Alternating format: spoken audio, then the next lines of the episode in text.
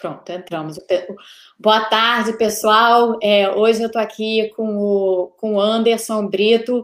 Vocês já estavam fazendo contagem regressiva aqui no canal, já tinham chegado aqui a menos 105, Anderson. Então o povo já estava aqui, já estava aqui esperando. É, o Anderson, para quem não conhece, e se vocês não conhecem, vocês deveriam conhecer, porque ele está de vez em quando lá no Twitter esclarecendo dúvidas das pessoas e fazendo vários fios interessantes sobre a área dele. Ele é biólogo, ele é virologista, é, ele, ele é biólogo virologista pela USP, ele também passou pelo Imperial College, onde ele fez o doutorado dele. Enfim, ele hoje em dia ele é pesquisador, virologista, cientista, trabalha nessa área, sabe tudo sobre vírus. E ele está aqui com a gente para nos ajudar é, e ajudar vocês, em particular, a entender um pouco melhor dessas últimas notícias que têm saído a respeito do SARS-CoV-2, o vírus causador da Covid, em particular as novas variantes identificadas. Mas antes da gente chegar nisso, tem muito chão a cobrir, né, Anderson, para que todo mundo esteja no mesmo ponto de partida, assim, a partir dos, dos fundamentos necessários para que as pessoas possam compreender. Então, vou passar aqui a palavra direto para o Anderson, que vai dar a vocês uma, uma geral, assim, uma visão geral dos conceitos, o que se define, o que é cepa, o que é variante, o que é linhagem, o que é mutação. Está com você, Anderson. E é um prazer ter você aqui. Muito obrigada. Legal, Mônica. Obrigado mesmo por me receber aqui hoje e vamos né, tentar esclarecer essa, essa nuvem de, de, conceitos aí, que de fato é bastante, bastante complicada, bastante confusa, né? são muitas vezes usadas de maneira inapropriada, mas, mas, né, mas vamos lá. Eu gostaria de iniciar basicamente explicando um, é, o conceito mais fundamental desse tema que a gente está discutindo aqui hoje, né? Que é vírus. Que é vírus. Bem, é um agente infeccioso extremamente pequeno. O coronavírus, por exemplo, ele é mil vezes menor do que esse espessura de um fio de cabelo. Então, a gente não enxerga ele. Só que, basicamente, essa estrutura feita de, de, é feita de proteína, alguns são feitos de gordura também. E o mais importante, dentro deles, tem um material, um material genético. Pode ser DNA ou pode ser RNA. No caso do coronavírus, esse que a gente está discutindo, ele tem um genoma, material genético de material genético de material genético de RNA. O que, que é o RNA? O RNA é uma molécula, é, é uma estrutura química que ela guarda informações, é, informações genéticas que são passadas de, de geração a geração. Essas informações, essas informações genéticas no RNA elas são, digamos, codificadas sobre a forma de sequências de sequências de nucleotídeo. No caso do DNA, por exemplo, são os A, T, C, G. No caso do RNA é A, U, C, G, muda um pouquinho. É uma molécula similar ao DNA, basicamente. E o que, que o vírus faz com isso? Ali no genoma, no material, no material genético, tem as informações que o vírus usa para produzir uma dezena de proteínas, que são como se fossem pequenos é, engrenagens de uma máquina que ele monta para se multiplicar, porque é isso o que eles fazem. Eles entram no nosso corpo pelas nossas vias aéreas é, e eles começam a se, a se multiplicar, fazer cópias de, de, de si mesmo, de uma maneira muito rápida.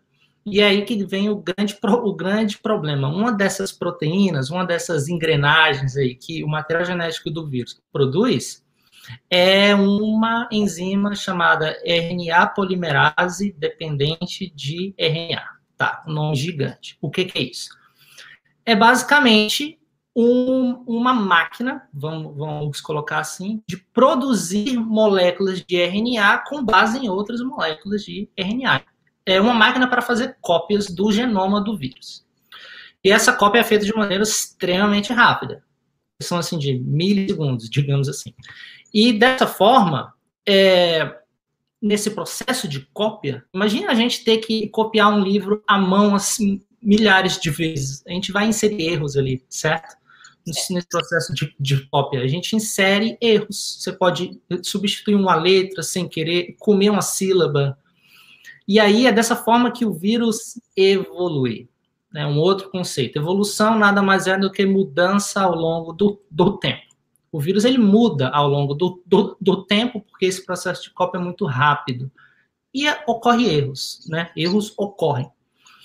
E é assim que surgem as chamadas mutações, que todo mundo fica muito preocupado, principalmente quando a gente ouve nas manchetes. O vírus está sofrendo mutações. Aí todo mundo fica alarmado, né? Meu Deus, o que isso significa? Oh. É o X-Men? Eles estão ganhando super, super, super poderes? Não, não é exatamente assim. Mas vamos lá. Tá, então eu expliquei o que é um vírus, expliquei que dentro dele tem um material genético feito de RNA. Quando o vírus entra no nosso corpo, esse material genético ele é replicado, cópias dele são feitas e erros acontecem, né? São as mutações. Então isso significa o quê? Que numa fração de tempo, digamos de duas semanas, é tempo suficiente para que o coronavírus acumule muta é, mutações extras. Só para dar vocês uma ideia de tempo. A cada mês, esse vírus acumula cerca de duas mutações. Ou seja, mutações em vírus de RNA, especificamente, como o coronavírus, é simplesmente o esperado. Então, quando eu leio uma manchete, o vírus está mutando, eu penso, bom, é isso que eu esperaria de um vírus, porque se ele está se replicando, está, está, está acontecendo erros, e erros levam a mutações, e é isso que eu espero. Eu ficaria chocada se fosse. O vírus não está mais mutando. Então, como isso está acontecendo? Seria algo intrigante. Então, assim, quando a gente ouvir falar que o vírus está mutando, vamos parar. Tá, mutando o que, aonde, como, que repercussão funcional essas mutações vão, vão, é, vão ter? Para dar uma noção geral, eu vou chegar lá na parte das cepas, mas para dar uma visão geral, é, essas mutações, a grande maioria delas a gente nem vê, porque são mutações que são que não são benéficas ao vírus e acabam sendo eliminadas, porque se você se um o vírus perde um, grande pedaço do, do genoma dele, por exemplo, se o erro foi esse, ele é eliminado. Se a mutação muda não só o genoma, mas também a proteína do vírus de uma maneira muito drástica. Pode ser que aquela nova proteína não funcione, como né, eu falei de engrenagens, pode ser que aquela engrenagem seja falha, então é eliminado. Aí tem uma fração menor que, que passa para frente. Por quê? Porque ou ela é neutra, e essa é a grande maioria das que passam para frente, elas são neutras, elas acontecem, pode ser que ela não mude nada na proteína, só o genoma, tem umas que mudam o genoma e a proteína também, mas a mudança é tão mínima, quimicamente falando, porque a proteína, ela é uma estrutura química. Ela pode mudar um pouquinho. Aquilo vai mudar totalmente, assim, o, o funcionamento dela? Não. Aí tem uma minoria dessa minoria, que são mudanças que mudam o genoma do vírus e a proteína, e por acaso, também dão alguma vantagem ao vírus. Mas são tão raras, são muito raras. É difícil achar uma mutação que de fato fez o vírus se comportar de uma maneira diferente. Vou usar aqui uma analogia. Mutação. Vamos pensar em uma palavra. Mais simples. Casa. Se a gente tiver que escrever a palavra casa mil vezes, digitando, vai. E por um erro a gente bota um Z no lugar do S casa com Z, casa com S ainda é casa, não mudou o, sentido da palavra, certo? Uhum, uhum. Mas se a gente trocar o S por um C, aí vira, vira carne. Aí já é uma outra coisa, tem um outro conceito, né? Já não é tão mais, já não é mais tão agradável, mas está ali. Não é tão arriscado, não é tão, não oferece riscos, né? Também. Mas e se o primeiro C muda por um F agora? Aí vira faca. Aí já é uma outra questão. Mudou o conceito radicalmente, virou uma coisa que pode oferecer um risco. Só que pode oferecer um risco. A gente tem que olhar agora dentro dessa analogia ainda. E que faca é essa? É com ponta? É com serra? A gente tem que investigar. Aí a gente chegou no ponto onde eu estava querendo chegar. O que é um variante viral? Um variante viral é um vírus que tem mudanças, tem mutações diferentes se comparadas com o vírus de referência, que é o quê? No caso do coronavírus, é um vírus que a gente sequenciou, a gente, eu falo, a comunidade científica, sequenciou lá em janeiro, lá em Wuhan, o primeiro coronavírus, aquele é, é a referência. Qualquer vírus que, que muda em relação a aquele vírus, que já que existiu há 10 meses atrás, 11 meses atrás, é um variante. Então, isso significa o quê? Todo dia a gente tem um novo variante. Então, se, se, você, se vocês lerem encontrado o novo variante do vírus, tipo, ok, isso é o esperado. É, o que é uma cepa? Aí uma cepa já é um outro conceito que a gente usa para um, designar um vírus, uma variante muito específica. É uma variante que mudou o seu genótipo, em termos de genéticos ele é diferente, ok? Então é um variante. Só que é um variante especial porque ele também tem um comportamento, ou seja, ele tem um fenótipo, uma funcionalidade diferente. Aí a gente passa a designar cepa. Não há um consenso ainda de quantas cepas existem do novo coronavírus. Eu diria que tem duas. Há virologistas que discordam e dizem, não, o, o SARS-CoV-2 só tem uma cepa. Tem, tem gente que diz que tem várias, assim, não. Variantes, tem milhares de variantes. Cepa, eu diria que tem duas. Outros virologistas dirão que tem uma. Outros dirão que tem cinco, seis, sete. Porque isso é um conceito um pouco maleável. É diferente? É. Tem uma função diferente? Uns dizem sim, ele, ele se comporta de uma maneira diferente. Então, é algo, de, algo debatido. Então, assim, no fim da história, o que a gente tem que ter em mente é de que toda hora vai ter um variante novo, e isso é completamente esperado. A gente não deve se desesperar achando que, ai meu Deus, agora o vírus vai ter capacidade de voo e vai entrar pela janela da minha casa. Não, ele não vai ganhar super. super... As linhas, as linhas aí vão entrar dentro da casa de todo mundo. Não. não é assim. E é um tema, assim, a gente brinca com ele, né? Mas o fato é, qualquer coronavírus causador da Covid-19 oferece riscos. E o vírus está onde as pessoas estão. Então, se a gente quer evitar se expor, seja a, a, a, variante A, B, C, D ou essa nova variante, o que a gente tem que fazer é evitar contato próximo com outras pessoas, porque é ali que o vírus está. Então, quando a gente ver pessoas, eu quando vejo pessoas se alarmando com novos, novos variantes, eu paro e penso, mas por que, que eles não estão preocupados com os outros milhares de variantes que já existem? Exatamente. Que já estão aí. Não, o pessoal se preocupa com aquele único que está lá no Reino Unido e, ai meu Deus, ele vai chegar aqui. Mas ah. se abrir a porta e for lá para aquele barzinho, lá vai ter uns 10 variantes ali circulando, né? Exagerando um pouco, mas assim, os variantes estão aí, estão no, na sua esquina, basicamente, literalmente. Então a gente tem que tomar cuidado com qualquer, qualquer variante, porque a gente não sabe ainda os, todos os, os, fatores de risco. Então você pode ser jovem, você pode achar que ah, se eu pegar tá tudo bem, mas e se você tiver alguma condição genética que a gente nem sequer sabe que. Exatamente. Pois é. E aí você pode contrair o variante X e ficar muito mal e acabar tendo que ser internado e ficar numa situação um pouco frágil, sabe? Então, a gente tem que tomar cuidado, independentemente de que variante é. Ok, Anderson, surgiu uma pergunta, eu vou botar aqui na tela, tá okay. ela é boa, porque vai de encontro a várias das coisas que você falou. Uhum. É o André Guarnieri, ele está sempre por aqui, e o André pergunta assim, ó, a possibilidade do surgimento de uma nova cepa é puramente aleatória? Em parte, sim. Digamos, o surgimento daquela mutação é algo aleatório. É, faz parte do processo de replicação do vírus. A mutação surge, ok. A mutação surgir é algo aleatório. A mutação se manter e se fixar naquela população e aumentar em frequência, aí não é tão aleatório assim, porque depende do quê? Depende do ambiente onde aquele vírus está. Surgiu aquela mutação, é algo favorável? Vai ficar ali.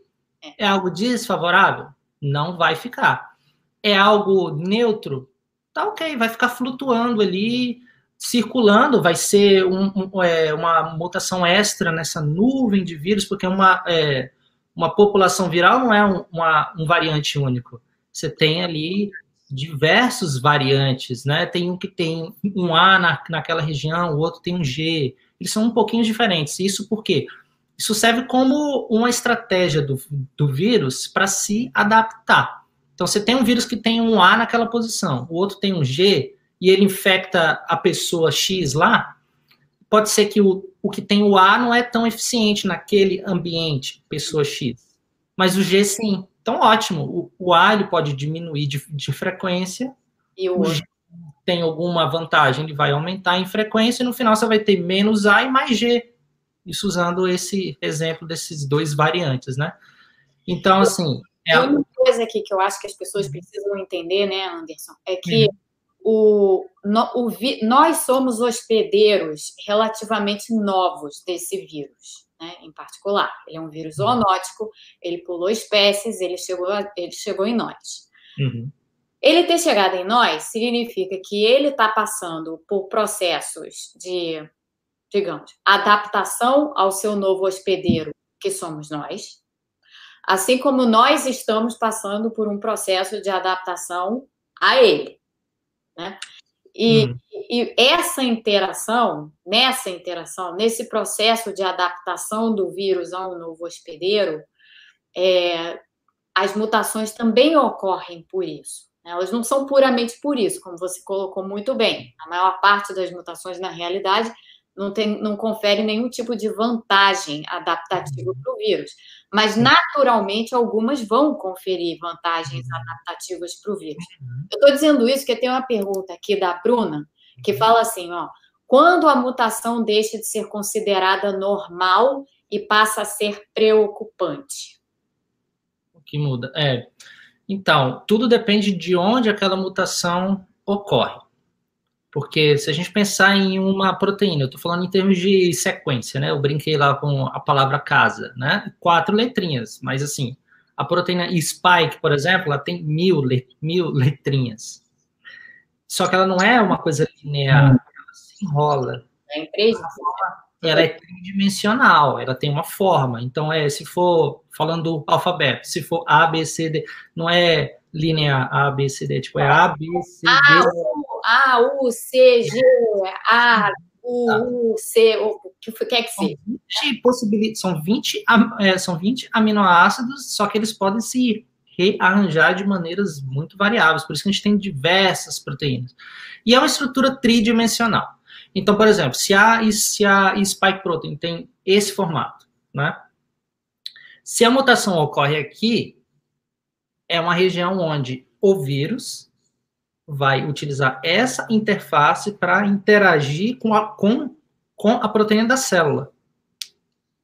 Se a mutação for aqui, isso levanta, é, digamos, não uma preocupação, essa não é a palavra, mas isso faz com que a gente a gente preste mais, a, mais atenção, porque foi em uma região importante, a região de interface de interação de proteínas da proteína do vírus e a proteína da nossa célula, é como a chave e uma fechadura. A chave do vírus mudou. Aonde? Bem nessa região aqui que faz contato. Então, opa, então a gente tem que olhar com um pouco mais de, de cuidado. Mas o fato da mutação em si surgir nessa região de, de interação, por si só, não, não diz muita coisa. É uma evidência importante, sim, por isso que a gente está aí buscando, é, buscando informações sobre esse novo variante, mas isso por si só é só o começo da resposta. Aí a gente vai ter que levar esse vírus para o laboratório, fazer testes em tubos de ensaio com célula, ver se esse comportamento diferenciado que a gente imagina ter de fato existe em células, Paralelamente, também a gente vai, por exemplo, acompanhar pacientes infectados com esse, com esse variante. De fato, a gente nota alguma diferença? Porque tem que ser testado in vitro, que é dentro do tubo de ensaio, e in vivo, que é, digamos, ou um modelo animal ou um ensaio clínico, porque as pessoas se infectam mesmo, a gente pode, pode acompanhar.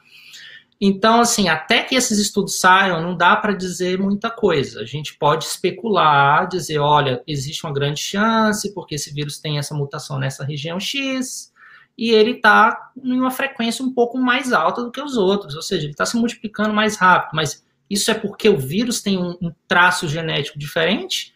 Ou é porque naquela região do Reino, do Reino Unido as pessoas estavam fazendo festas, em bares, e os bares lá são, são fechados, são ambientes é fechados, é. são pubs, ou seja, não tem janela, não tem fluxo de ar. É um lugar perfeito, é um criador de vírus. Então, se o pessoal lá não está muito preocupado com a variante XYZ e continuam se aglomerando em bares, lugares fechados, sem máscara, com muita gente junta, é o ambiente perfeito. Aí vão surgir essas mutações, é, essas versões mutadas do vírus, e, e cabe a nós, é, cientistas, investigar um pouco mais a fundo antes de soar um alarme da forma como foi soado, não por cientistas, viu? O alarme foi soado por governantes. Isso. Ao meu ver. Saúde pública, né, na verdade. Exato. Ao meu ver, eles fizeram de uma maneira um pouco estabanada. Eu também. Até isso é algo que acontece, até para usar como desculpa de que estamos fazendo de tudo para conter esse vírus, mas vejam só esse novo variante que é, se espalha muito mais rápido.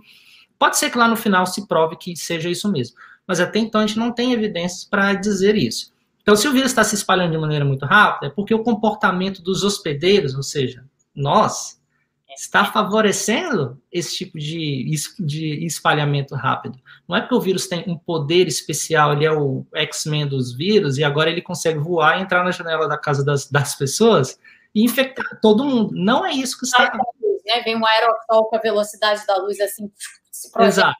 Não, não, mutantes não são assim, não no mundo dos vírus, talvez no mundo dos, dos quadrinhos, sim, mas no mundo dos, dos vírus não é assim. Ah, isso é super importante esclarecer. Vamos, vamos conversar, falar um pouco para o pessoal de, de, como, na realidade, porque você tocou nesse ponto um pouco, né? Da, da, das, do fato da proteína ser uma. A proteína spike, ela é uma molécula em três dimensões. Né? Ela tem um código genético que vai é, informar várias coisas, inclusive como essa proteína vai se dobrar, redobrar e se configurar é, em formato 3D. E, esse, e o uhum. formato da proteína, para o pessoal aqui saber, o formato de uma proteína influencia a função da proteína também, a uhum. funcionalidade da, da proteína. Então, uhum. eu acho que talvez seja importante para a gente, Anderson, falar um pouco agora, dar assim, meio que uma visão básica de genética, sem entrar muito a fundo uhum. nas coisas, mas explicar assim o papel dos aminoácidos, o que, que significa trocar um aminoácido por outro, o que, que significa ter uma deleção de aminoácidos numa determinada região do genoma ou do, da sequência específica daquele gene que codifica a proteína, para as uhum. pessoas terem uma noção assim do que, que tudo isso significa e por que, que quando a gente fala em mutações, a gente está olhando justamente para essas possibilidades de que a conformação da proteína mude, enquanto que tem outras uhum. mutações que não afetam a proteína em nada, né? Outras proteínas em nada. Exato. Isso é um bom, é um bom ponto para gente, a gente discutir. Existe um conceito bastante básico em biologia, em biologia molecular, né? Falei que os vírus têm um genoma. O que é um genoma? É um conjunto de genes. Esse vírus tem mais de 10 genes, que são segmentos, são fragmentos, são, são, é, são segmentos dessa longa sequência de RNA um, um pedaço significa o gene da proteína 1, outro pedaço, o gene da proteína 2, e assim vai, são mais de 10. Então, para cada gene existe pelo menos uma proteína que é codificada através desse gene. Eu vou explicar o que que, o que, que isso significa. Então, temos a sequência de um, de um gene, A, T, C, G. Cada três letras dentro de um gene A, T e G. Significa, por exemplo, um códon. É, é um aminoácido. Que significa o quê? É a informação para a produção, ou para, ou para não a produção, mas para a síntese de um, um, um fragmento da proteína, que no caso é um aminoácido. Então, o DNA é uma sequência de nucleotídeos, a proteína é uma sequência de é uma sequência de aminoácidos que bate exatamente o que o gene diz. Então, se o gene diz que na posição 2 é TTT, vai ter um aminoácido que se refere a essa sequência TTT. Se for TTA, pode ser que seja outro aminoácido. Sinceramente, eu não sei é as, é, quais são esses pares exatos, mas existem vários, existem muitos códons. Por exemplo, TTT, eu tenho quase certeza que TTT e TTA levam para o mesmo aminoácido. Então, se houver uma mutação. Tem vários assim, só para explicar para o pessoal, se vocês estiverem interessados, isso é fácil. É só vocês irem lá na internet, tá, tá em um Google lá, tabela de aminoácidos. Aí vocês vão ver, vai ter uma tabela com todos os, os 20 aminoácidos lá, e vocês vão ver exatamente os códons, como o Anderson disse, os três nucleotídeos em sequência que codificam aquele aminoácido específico. Vocês vão ver que tem vários códons diferentes que podem estar codificando exatamente o mesmo aminoácido. Então, por uhum. exemplo, você pega glutamina. Glutamina tem vários códons que codificam glutamina, não é só um. Né? Então, importante só para o pessoal saber que essa sequência de letrinhas tem várias sequências de três letrinhas que podem estar codificando exatamente o mesmo aminoácido. Exato. Ó, só para dar, dar um exemplo aqui, eu até encontrei aqui. É, existe esse aminoácido chamado leucina. É. A leucina, ela é codificada por quatro códigos diferentes. Eu tenho ele aqui, por exemplo, CTT, C, CTC, CTA e CTG. Todos eles levam a leucina. Então, se houver uma mutação, um CTA virou um CTT, é a é mesma coisa. É uma chamada mutação sinônima. É um sinônimo. Isso leva a mesma coisa daquilo, tipo, é o mesmo significado. Agora, se a mudança for, por exemplo, de CTT para ATT, aí já não é mais leucina, aí vira isoleucina. Aí troca o quê? Troca um pedacinho da proteína, uma das letrinhas se trocam de um aminoácido, que é uma estrutura química com suas é. propriedades, para outro aminoácido com talvez até, digamos, propriedades opostas. Então, se um aminoácido ele é, tem a carga positiva, ele pode ser trocado para um aminoácido de carga negativa. E aí, quimicamente é, falando, essa mudança, digamos, de TTT para TCT, levou a não só uma mudança no genoma, como também uma mudança na proteína que aquele gene, é, digamos, codifica. E aí a proteína agora tem uma propriedade química diferente. Ali naquela região X, ao invés de ter um aminoácido com carga positiva, vai ter um aminoácido de carga negativa. Mudou assim, mudou bastante. Aí Mudou em que sentido? Talvez a interação de proteínas, da, proteína do vírus e da célula, não seja a mesma coisa. Pode ser que tenha mudado um pouco o ângulo, ou pode ser que essa ligação é mais fraca. Exato.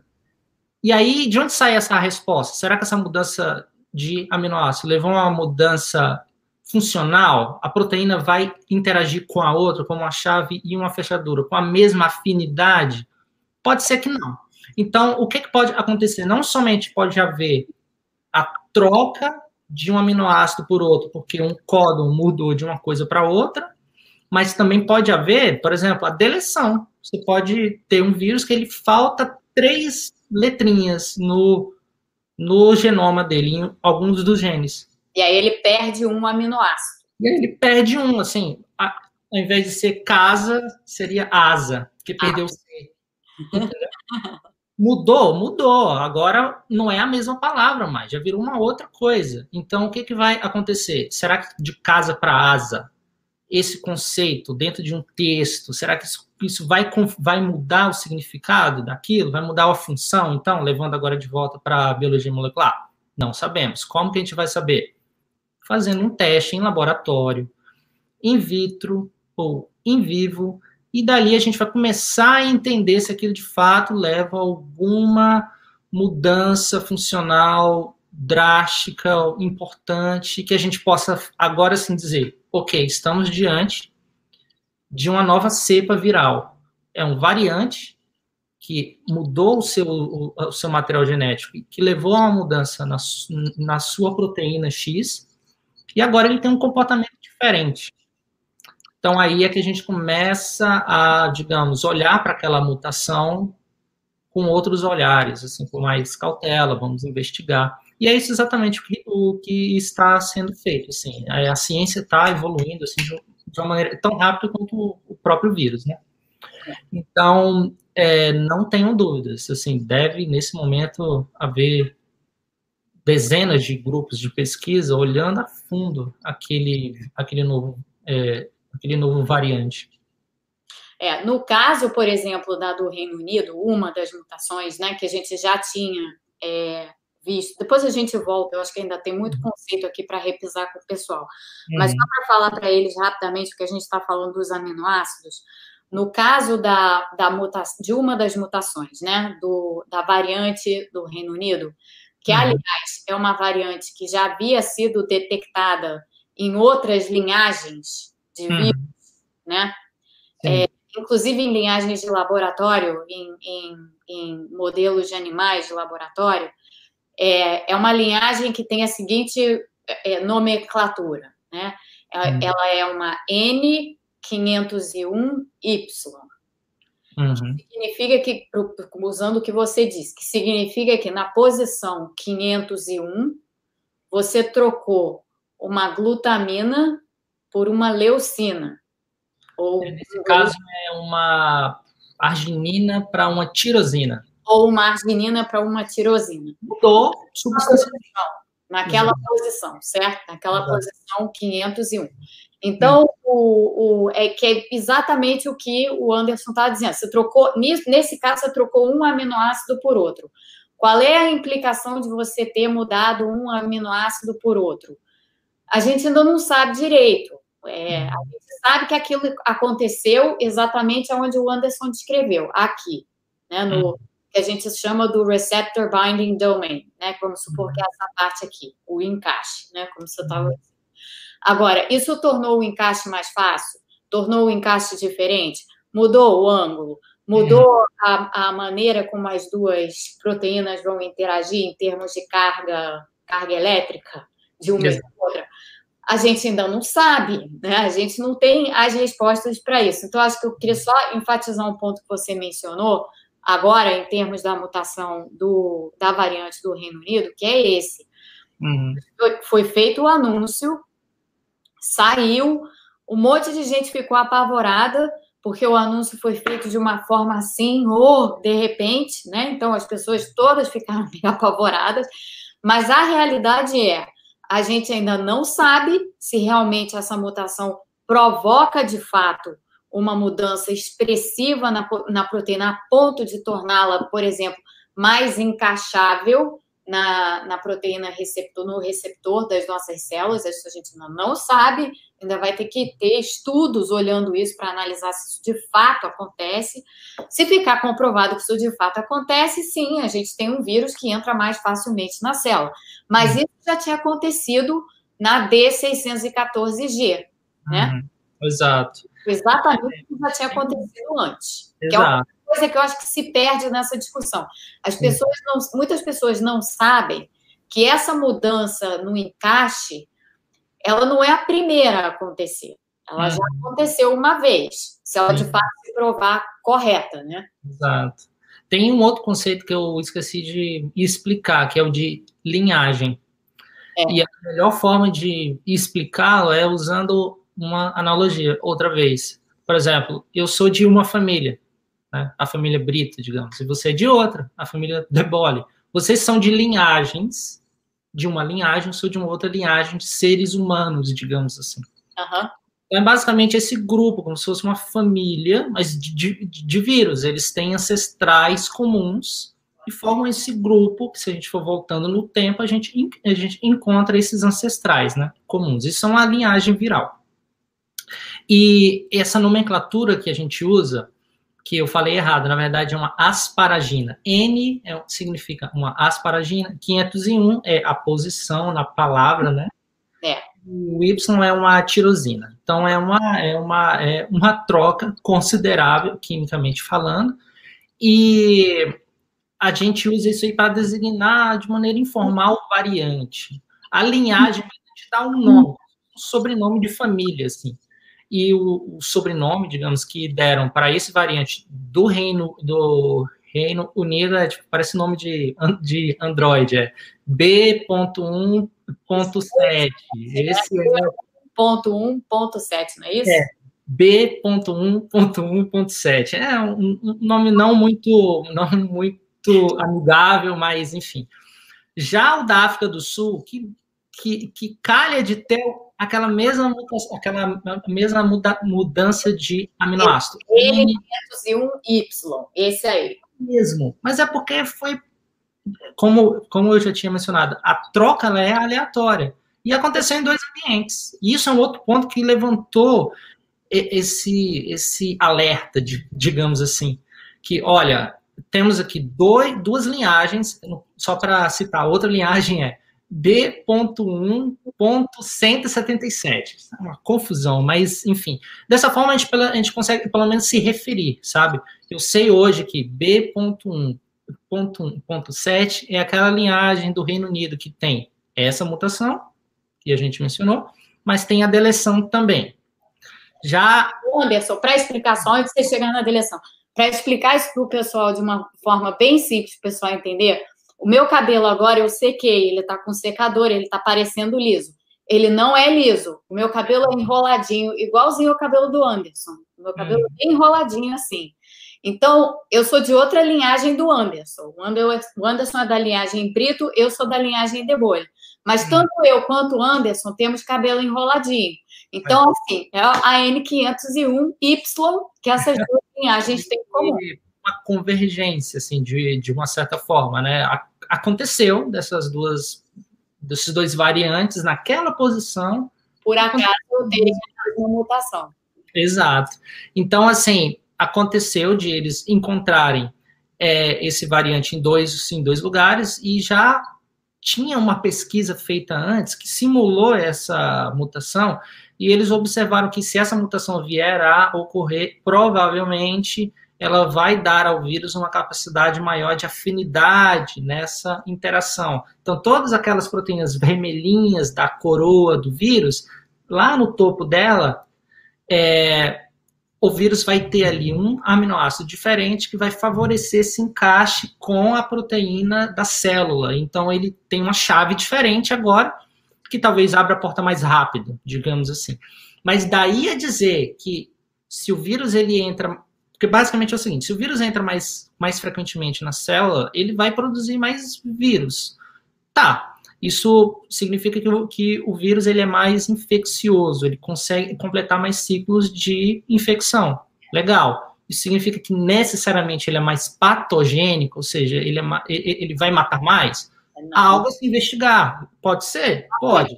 Investigar, porque muito, o organismo de muitas, de muitas pessoas consegue lidar com esse aumento no número de, de, de vírus e consegue debelar aquela infecção, não importa se o vírus entra um e sai mil, se entra um e sai mil e quinhentos. Ele, o nosso corpo conseguiria, de alguma forma, é, debelar aquela infecção se tivermos um sistema imunológico que seja capaz de enfrentar essa infecção. A grande questão é que não sabemos. Então, vale a pena sair por aí fora e pegar logo o coronavírus para se livrar disso? De forma nenhuma, porque não dá para saber. Nessas interações moleculares, a gente não sabe se o vírus talvez seja mais eficiente no, no meu corpo, por exemplo. Então, eu não quero ser infectado, eu quero receber a vacina, que vai me conferir proteção. Não quero receber, não quero ter anticorpos desenvolvidos por uma infecção que eu, sai, que eu nem sei que fim vai ter. Pode ser a morte, pode ser umas sequelas estranhas que eu só vou descobrir daqui a anos. Exatamente. Pode não ser nada também. Em muitos casos, não é algo sério, mas pode ser que você sofra com sintomas horríveis.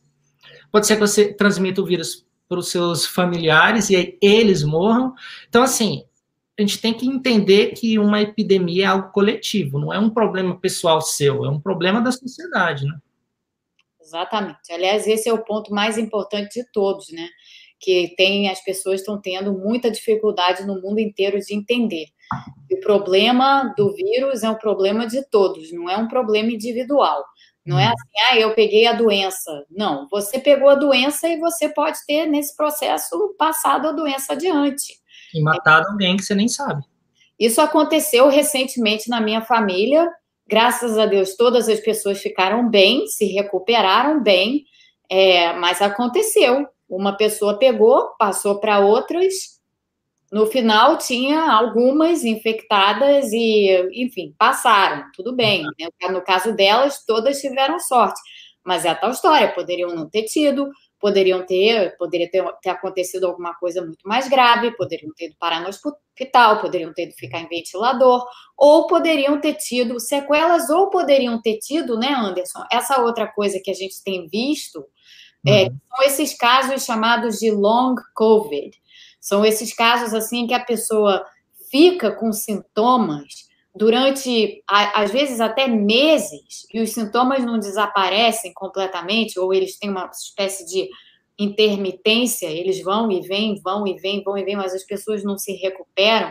Então, é um vírus extremamente imprevisível, imprevisível. Não dá para saber como que ele vai se comportar dentro do organismo de cada pessoa, e por essa razão é um problema coletivo. E para além disso, tem tudo que você colocou aqui os vírus só mutam dentro de nós. Então, quanto mais nós nos expormos ao vírus, mais oportunidades nós estamos dando ao vírus para ele se adaptar a nós. e para justamente começarem a surgir essas mutações que, em tese, podem ou não ser preocupantes, mas aparecem e a gente tem que investigar, né? Tem um ponto que eu gostaria de, de citar que é um conceito bastante importante na evolução, por exemplo. O vírus, ele, digamos, ele não se adapta, ele não tem vontade própria, ele não decide se adaptar. Não, é aleatório. É, um variante aparece e acontece daquele novo variante já ser mais bem adaptado para aquela realidade, naquele hospedeiro humano X.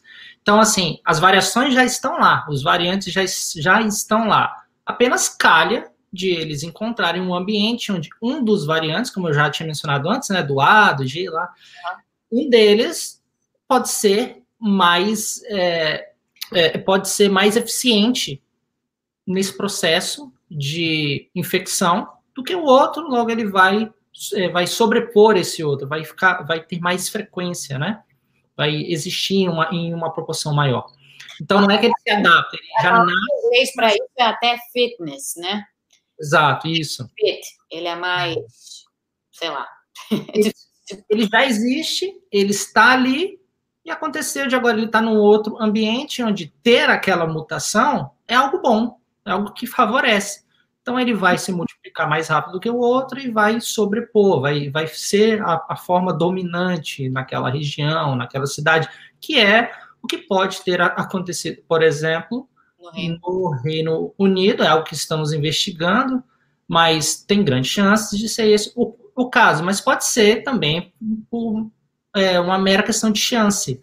Demos a chance para que o vírus se espalhasse de maneira muito rápida, e agora aquele vírus que, por exemplo, vamos supor que existiu esse pub, esse bar, com 100 pessoas dentro, e essa pessoa infectada entrou ali. Ótimo, deu uma chance do vírus de uma pessoa passar para dezenas, num chamado evento de super, super espalhamento, e ali, aquelas, digamos, se 30 saírem infectadas dali, cada uma dessas 30, se forem para o próximo pub daqui duas semanas, daqui uma semana, quando elas estão no período infeccioso, elas vão passar o vírus para outras dezenas. E é dessa forma que coisa pode acontecer. Estou dando um exemplo muito específico, né, do super espalhamento, assim, de uma pessoa para dezenas. Na média ali, dois, de uma para duas, por isso que a gente fala do R, né, o tempo todo. E o R caiu no estado X. Ah, porque o nosso comportamento foi modificado, a gente ficou mais em casa, a gente evitou aglomerações, logo o vírus não conseguiu passar para muitas pessoas. E e em grande parte é, é, é, muito guiado pelo nosso comportamento e não pela genética do vírus so, sozinho. É. Não, isso é, isso é, isso é fundamental que todo mundo entenda. Principalmente a gente chegando aí em época de Natal, festa de fim de ano e tal, e que todo mundo tem alertado, você, inclusive, muito, para a necessidade das pessoas se darem conta de que talvez esse ano não seja ano para ficar comemorando Natal com um monte de gente, entendeu? Comemora com as pessoas que moram com você que você hum. sabe por onde andaram. E aquela coisa, né, Anderson? Porque isso é, bom, aí passa por uma coisa de comportamento social, mas tem essa percepção por parte das pessoas que só porque é, você está em família, tá todo mundo se cuidando direitinho, então não tem problema, porque você vai estar tá lá fazer uma festa com 10 pessoas e são todos seus parentes, então todos se cuidam direitinho. Não é assim. As pessoas circulam por outros lugares, você não tem controle por onde as pessoas estão andando. Se uma delas aparecer na festa contaminada, ela vai contaminar um monte de gente na festa. Pois é. E assim, quanto mais casos a gente sabe que estão ocorrendo lá fora, e a gente está agora no Brasil, aqui nos, no, aqui nos Estados Unidos, enfrentando esse momento duro onde os casos estão aumentando de maneira rápida, é. Quanto mais casos lá fora, maior a chance daquele seu primo que fala que, que se cuida ter estado há uma semana atrás naquela balada, naquele lugar fechado, sem janela, com centenas de pessoas, e agora lá está o seu primo indo para sua festa de Natal, dizendo: Estou me cuidando, tá, tá tudo beleza. E ali ele infecta você, a sua tia, a sua, a sua avó, e o final, assim, pode ser trágico. Então, assim, eu tenho recomendado muito que as, que as pessoas, se elas não puderem cancelar as celebrações, porque afinal estamos em uma pandemia, então que pelo menos a gente ajuste essas, essa, essas celebrações para que elas fiquem dentro de um nível mais seguro. Então, por exemplo, como você mesmo citou, né, Mônica? Faça celebrações só com as pessoas que já vivem com você. Isso diminui muitas chances daquele seu primo vir infectado para sua festa tá aí sua mãe, a sua irmã, seu pai, você sabe onde eles andam, você, de certa forma, você consegue meio que saber, mas mesmo assim ainda tem a chance, né? A gente nunca sabe, cara. A gente pode dar um azar muito grande de naquele momento onde estava todo mundo em volta da mesa e sem saber tem alguém ali infectado, entendeu? Então, o uso de máscara, por exemplo, quando as pessoas não estão se alimentando ou, ou bebendo, dentro de casa durante a celebração de Natal e Ano Novo. É recomendável, porque isso diminui a chance. A gente vai, se você tiver infectado e usando a máscara, você vai emitir menos gotículas para o ambiente externo. Parte dessas, dessas gotículas, que é quando a gente fala, quando a gente espirra, quando a gente tosse, ou até quando a gente simplesmente. Mesmo quando a gente respira só, né? Normalmente. Mais, mais intenso, por isso que a academia é um lugar que eu não quero estar por muitos meses ainda pela frente. Então, assim, usando a máscara, isso ajuda. É incômodo? É. é não, não, não é das coisas mais agradáveis, mas a gente tem que entender que é necessário, se a gente quiser evitar né, problemas maiores para a gente ou para outras pessoas que a gente ama, né? O, Anderson, tem muitas pessoas perguntando sobre vacina e o que, que a gente pode dizer a respeito da, das vacinas e a respeito dessas mutações em particular, uhum. né, do, detectadas aí no Reino Unido, em que medida elas podem ou não é, afetar as vacinas. A gente sabe que primeiro a gente tem que saber o que, é que essas mutações são, e como você disse várias vezes aqui, a gente ainda não sabe. A gente tem suspeitas, mas a gente não hum. sabe de fato nada.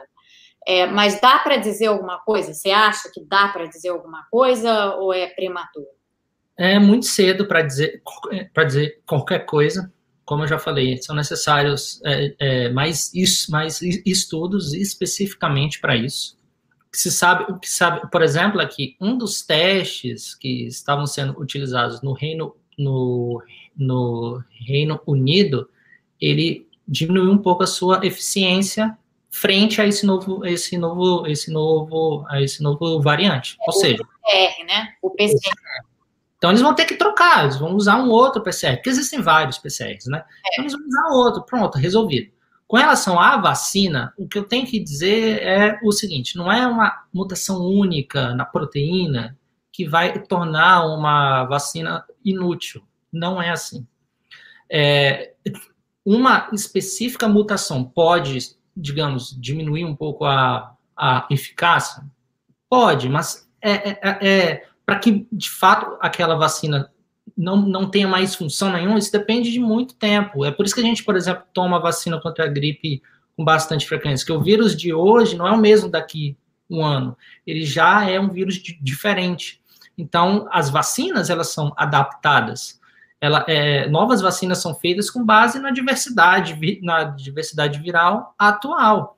E agora, com essa nova tecnologia que se utiliza do RNA, que é uma molécula intermediária entre o genoma do vírus e a proteína. Tem um RNA antes, né? O DNA vira um RNA e o RNA passa a informação para gerar a proteína. Estamos utilizando dessa característica natural do vírus de ter uma molécula de RNA com essa, com essa informação para gerar uma, uma vacina com base nessa molécula, que quando injetada, injetada no nosso corpo, vai gerar a proteína do vírus para que a gente aprenda como se defender, né? E é fácil, essa, essa tecnologia se mostrou super, super eficiente.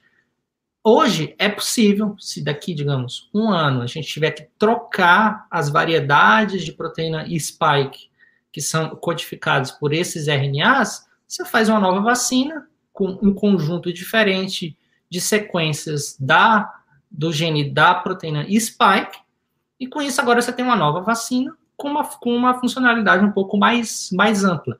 Então, isso não significa que está tudo perdido, o vírus está, está mutando. Não é assim. A Pfizer, que está fazendo, é, e a Moderna, eles podem amanhã colocar nas suas máquinas de produção um novo variante do vírus para, digamos, é, para, digamos, para, digamos é, incorporar essas novas variações.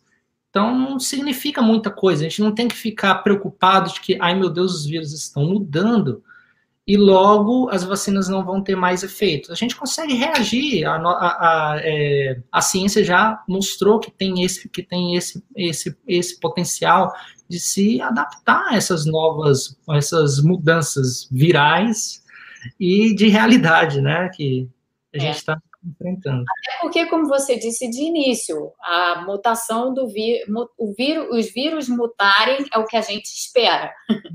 Então, logo, o que a gente também espera, a partir da ciência, o que a ciência também sabe, é que as vacinas eventualmente terão que ser modificadas para dar conta de mutações, muitas mutações que levem a essa necessidade. Né? Olha, a gente está sequenciando os genomas de, desse, desse vírus em uma escala jamais vista. Existem hoje mais de 250 mil genomas completos do coronavírus, cada um com suas, com suas variações lá, de forma que a gente já está mapeando já as possibilidades. Lá no futuro, o que a gente vai poder fazer é Vamos fazer um apanhado geral aqui. Que variantes são os mais comuns? Ah, tem esse que tem essa proteína com, com esse Y na posição, na posição 501, então inclui isso no, nesse conjunto.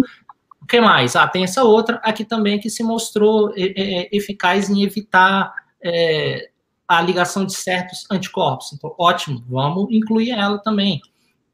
Desculpa, seria o, o exemplo oposto, né? Vamos incluir tipo, um outro, um outro, um outro variante que vá dar uma proteção. O fato é, não é à toa que a gente fala em eficácia de 95%. Não vai ter uma vacina com eficácia de 100%. Exato. Não vai ter uma vacina com eficácia de 100%. Vai ter vacinas com essas eficácias variáveis, mas que já ajudam. Se a gente conseguir vacinar uma grande proporção da população, aí a gente chega naquela chamada imunidade coletiva. É. Em, em, um mundo civilizado, só é, para, frente a um vírus mortal, deve ser alcançada com vacinas e não com infecções naturais, que isso leva à morte de muita gente. Então, vacinas são a solução.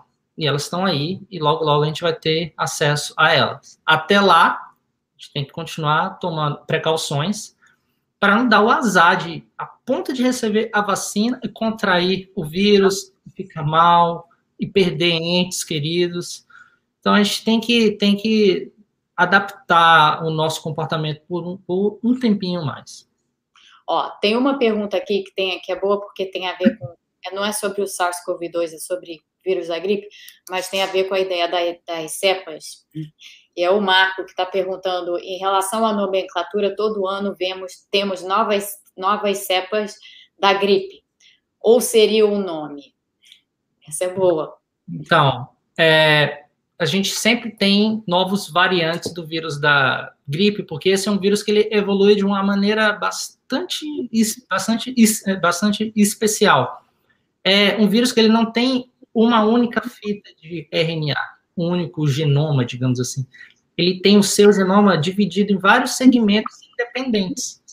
Então, quando a gente fala, por exemplo, H1N1, é um vírus que a gente sabe que tem o segmento que codifica a hemaglutinina 1 e a neuro, neuraminidase 1, H1N1. Mas pois tem o H1, exato, tem H5N1, H3N9, e essas variantes 1, 2, 3, 4, 9, enfim, são, são variantes desse segmento que existem, que estão aí em humanos, e, infelizmente, o que torna esse vírus um pouco mais difícil né, de de, de ser contido, por isso que a gente tem uma vacina anualmente.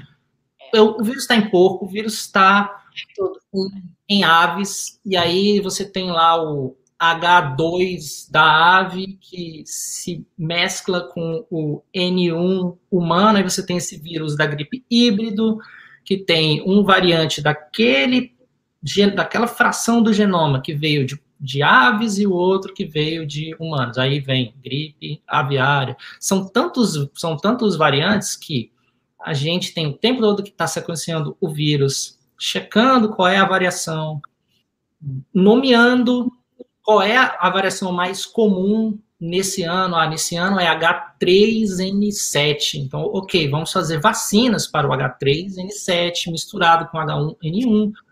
E dessa maneira, a gente pode fazer também com o coronavírus. Vamos é. ver. É a, que são trivalentes, quadrivalentes, né? Como a gente. Exato. A gente pode misturar, né, vários variantes ali e fazer uma vacina que abarca essa, essa diversidade. Então, assim, eu não tenho dúvida que as indústrias farmacêuticas vão estar acompanhando isso literalmente, assim, a cada dia. Né? Tá.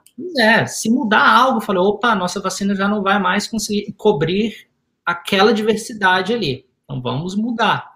Então, a, eu imagino que essa reação das, das indústrias elas, ela vai se dar de uma maneira bastante rápida. Uhum. Olha, deixa eu ver aqui se tem mais alguma. Acho que todo mundo entendeu muito bem, o que é ótimo. Legal. E, e esse vídeo vai ficar disponível, então quem tiver dúvida pode ir lá ver. Você, eu, eu achei Bom, a sua didática é fantástica, mas a forma como você explicou as trocas de nucleotídeo foi muito boa. Essa, você usar as palavras, trocar uma letra, é perfeito. É um código, né? É um código. Como a linguagem. A linguagem é, é um código.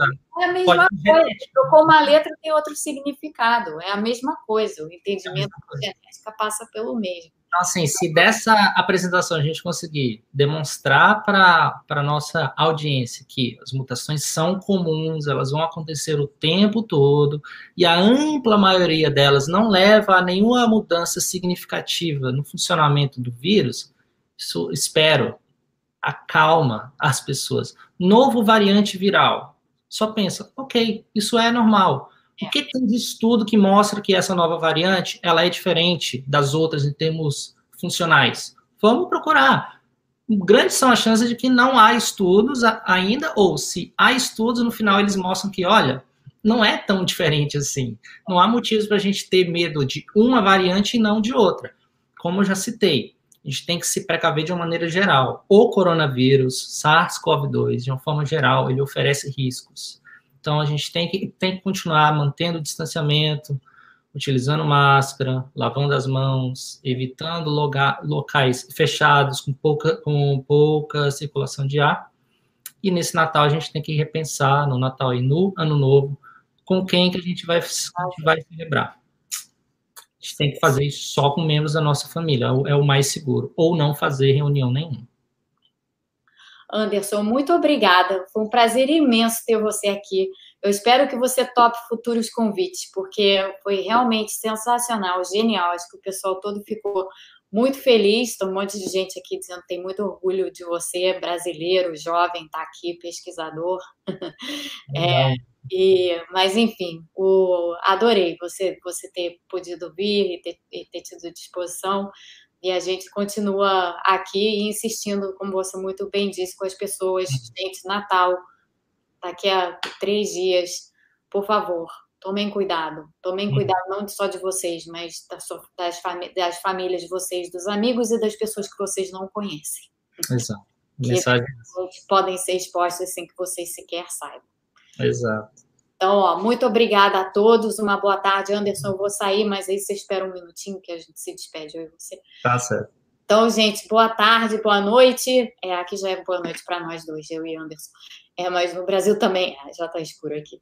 Então, boa noite para vocês todos. Fiquem bem. É, na quarta-feira a gente volta. Vai ter festa de fim de ano, viu, Anderson, aqui no canal. Na quarta-feira, gente. Mas é aquela coisa, festa de fim de ano assim, à distância e tal. Ah é seguro. Tudo, tudo seguro. Então, tchau, gente. Fiquem todos bem. Até a quarta.